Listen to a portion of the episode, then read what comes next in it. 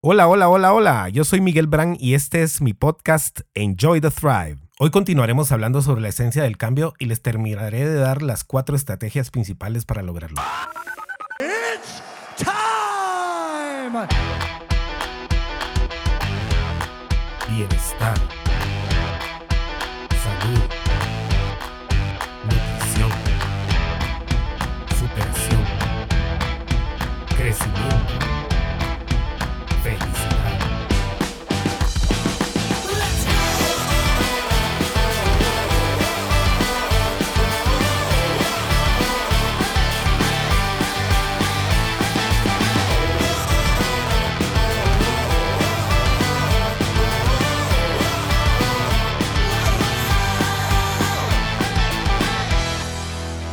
Bueno y bienvenidos entonces al episodio número 3 de Enjoy the Thrive. Primero quiero agradecerles sus comentarios y opiniones acerca de los podcasts anteriores y quiero darles de verdad las gracias porque me han ayudado muchísimo con comentarios y recomendaciones de cómo mejorar eh, este podcast.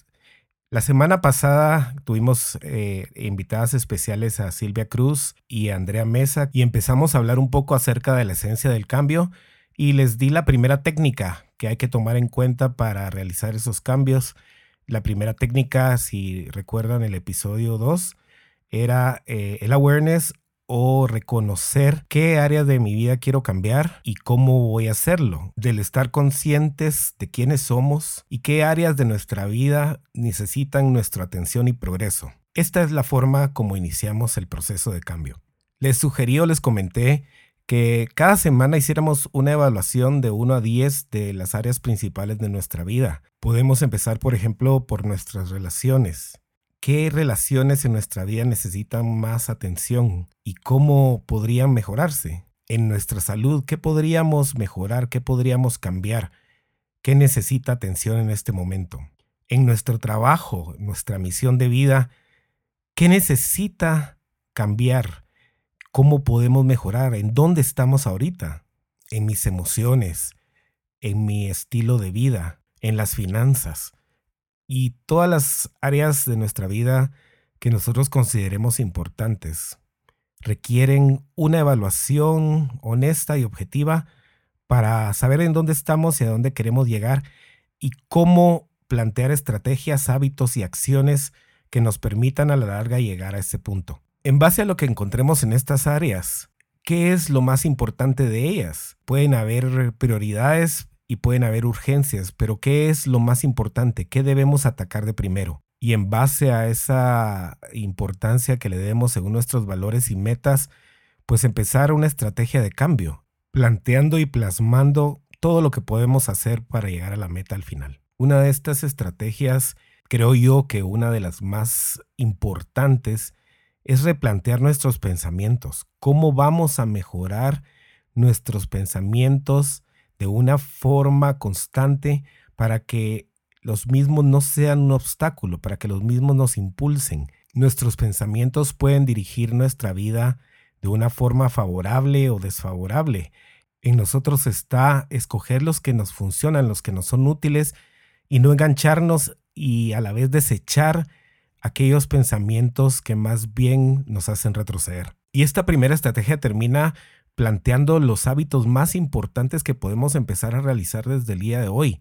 Hábitos que nos fortalezcan y que monten desde ya la estructura que nos servirá para ir creciendo. Al terminar ya esta evaluación de nuestros hábitos y nuestro pensamiento, quizás nos estamos dando cuenta de que hemos sido demasiado duros con nosotros mismos en algunas áreas y demasiado suaves en otras. Y el entender esto nos abre las puertas de la aceptación a nosotros mismos. Para cambiar nuestras vidas debemos aceptarnos de mejor manera, aceptar nuestro pasado con todo lo que hemos tenido en él, tomando en cuenta nuestros éxitos, nuestros fracasos, nuestras heridas, nuestro sufrimiento, nuestras acciones y todo lo que nos ha llevado a este punto donde estamos ahorita. Saber que en cada momento esas acciones fueron nuestra responsabilidad y que nos llevaron a este momento pero que ahora gracias a ellas tenemos el poder de cambiarlas y mejorarlas. El gran poder de redirigir nuestra atención y nuestra actitud hacia lo que queremos cambiar y cómo vamos a lograrlo. Debemos ser autocompasivos y saber que hicimos lo posible con esas herramientas que teníamos en el momento, pero que ya no somos los mismos y ahora tenemos diferentes capacidades que hemos ido aprendiendo, que hemos ido aumentando, que hemos ido acumulando durante nuestra vida, que nos llevarán a tener un cambio si de verdad lo necesitamos. También reconocer y aceptar que no somos los mismos ahorita de lo que vamos a hacer en el futuro. Aceptarnos y ser autocompasivos no significa para nada dejar de ser responsables o echarle la culpa a los demás.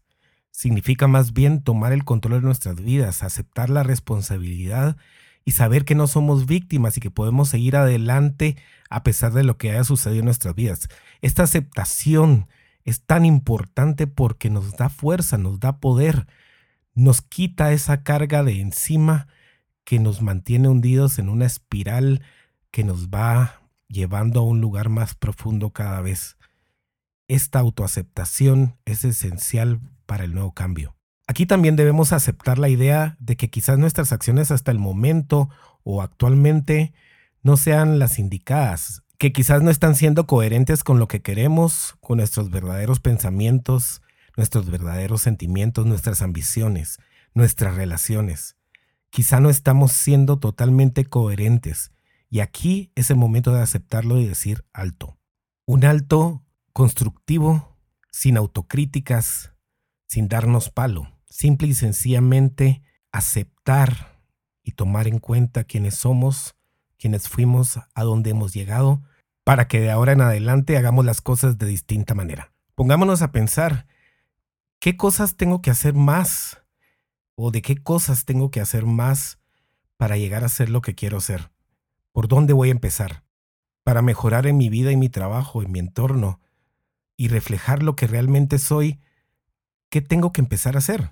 ¿Qué debo recordarme cada día para ser más amable y amoroso conmigo mismo? ¿Qué situaciones, problemas y heridas del pasado debo dejar ir para poder ser más libre, feliz y estar presente en el día a día, vivir el momento? ¿Qué me he negado o he dejado de recibir en mi vida por estar atado a estos pensamientos del pasado?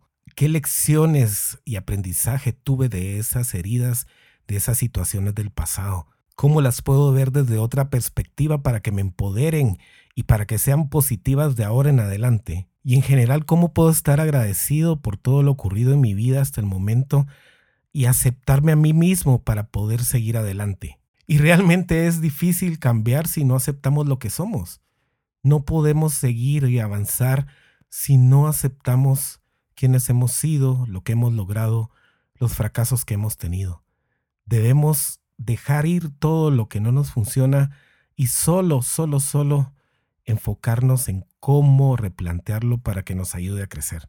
La tercera parte importante de este proceso es la rendición de cuentas sobre todo eh, una rendición de cuentas hacia nosotros mismos, pero también un compromiso hacia los demás de que estamos siendo íntegros y coherentes en nuestro actuar.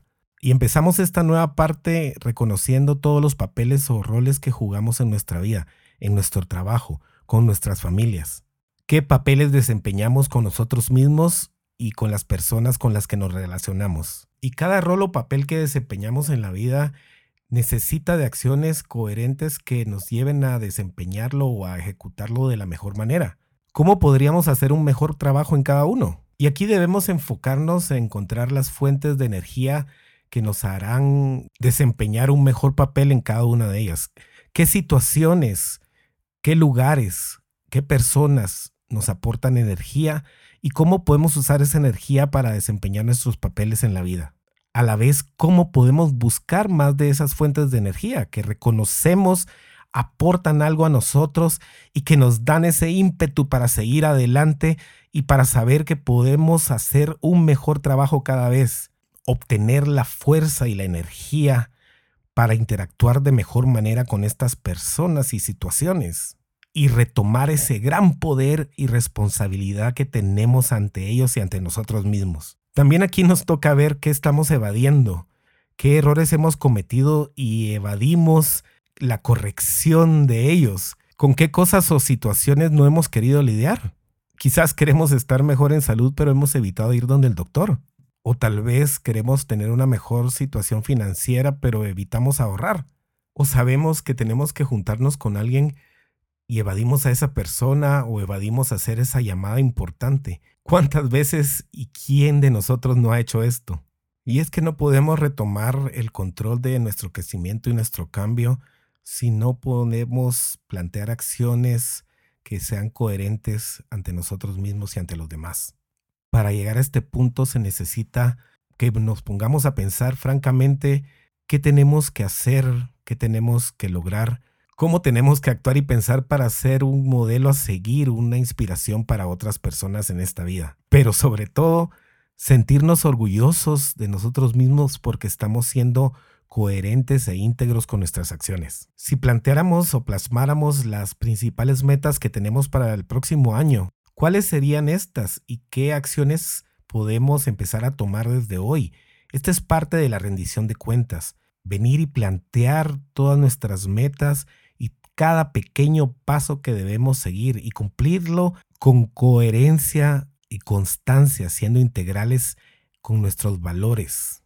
Plantear esas metas con fechas límite, no solo al azar, no solo como un sueño, realmente poner una fecha en la que nosotros debemos estar en el punto que queremos. ¿Cómo me voy a rendir cuentas a mí mismo acerca de estos pasos? ¿Cómo voy a desarrollar los hábitos necesarios para llegar a este lugar, a, a, este destino que quiero? ¿Cómo me lo voy a reportar a mí mismo? ¿Cómo se lo voy a reportar a los demás?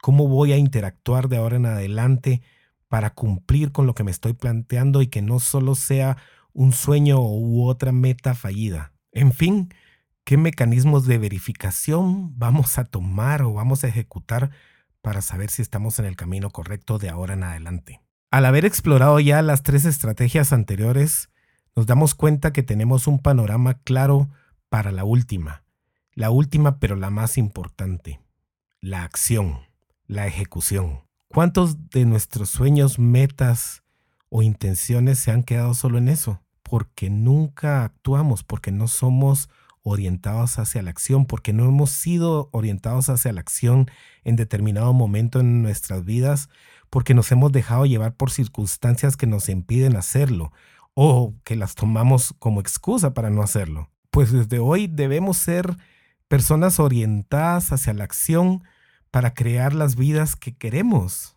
Para realmente cambiar nuestras vidas, debemos tomar acciones consistentes y significativas que nos guíen, que nos impulsen, que nos lancen hacia adelante y hacia lo que buscamos en esta vida. Y realmente les digo que al ver todo lo que tenemos que hacer con este panorama que ya nos dimos, puede ser que nos sintamos agobiados de tanto cambio que veamos que necesitamos en nuestra vida. Sin embargo, si planteamos y ejecutamos rutinas que vayan haciendo sólidos hábitos que nos lleven a lo que queremos, lo vamos a lograr. Y no tienen que ser rutinas increíblemente grandes para empezar a lograr cambios. Puede ser cualquier pequeño cambio que hagamos desde nuestra rutina de la mañana hasta la rutina que ejecutamos antes de dormirnos el adoptar eh, acciones desde temprano que nos pongan en, el, en la mentalidad y que intencionalmente dirijan nuestra energía hacia tener un mejor día lleno de inercia y crecimiento. Por ejemplo, ponernos a pensar desde que nos estamos bañando o haciendo ejercicio, ¿qué tengo que buscar durante este día para generar tremendas cantidades de entusiasmo y motivación. ¿Qué me impulsa? ¿Qué me motiva? ¿Qué me llena de vida? ¿Qué aporta energía a mi vida? E intencionalmente buscarlo durante este día. Y tan importante como plantearnos las acciones del día y las rutinas, también es preparar ese pensamiento y ver qué nos vamos a decir a nosotros mismos cuando encontremos dificultades o decepciones.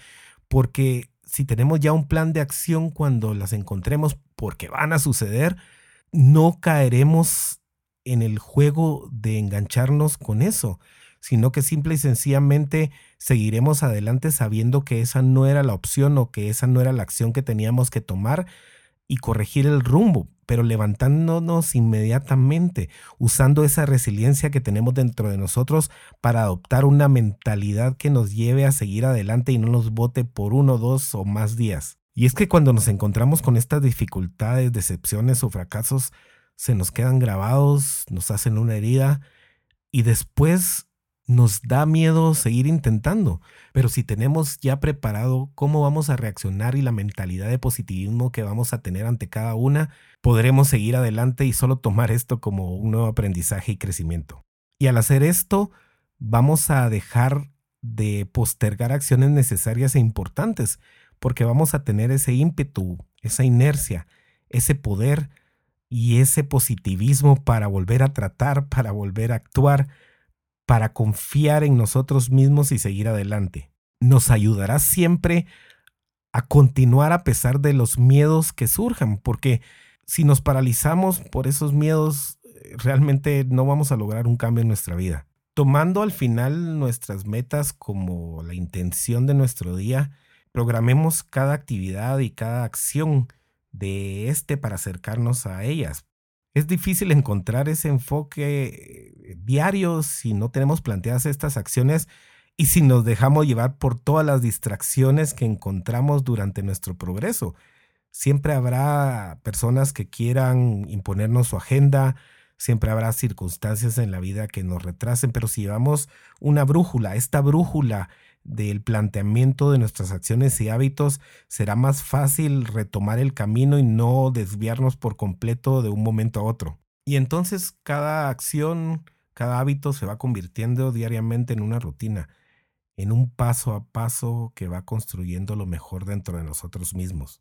Así que hoy mismo evaluemos estas metas, pongámoslas en orden de prioridad y así encontramos quizás las tres principales para lograr un enfoque Tomadas estas, planteemos las estrategias y hábitos a implementar y construyamos rutinas sostenibles que nos lleven al final a este destino, a esta meta, a este cambio que queremos. Necesitamos de verdad sobreponernos a nuestros miedos y tomar acción si de verdad queremos tener la esencia del cambio en nosotros. Y es así como los invito a conocerse a ustedes mismos, a aceptarse, a comprometerse y actuar para lograr lo que quieren en su vida. Como les digo, es parte del crecimiento humano el ir alcanzando metas y el ir venciendo nuestros miedos y nuestra postergación para tomar acción. Nuevamente les pido sus comentarios a miguel para poder tener programas de interés para ustedes y poder ir mejorando este podcast que está hecho con muchísimo cariño. Que Dios les bendiga a ustedes y su familia. Enjoy the Thrive.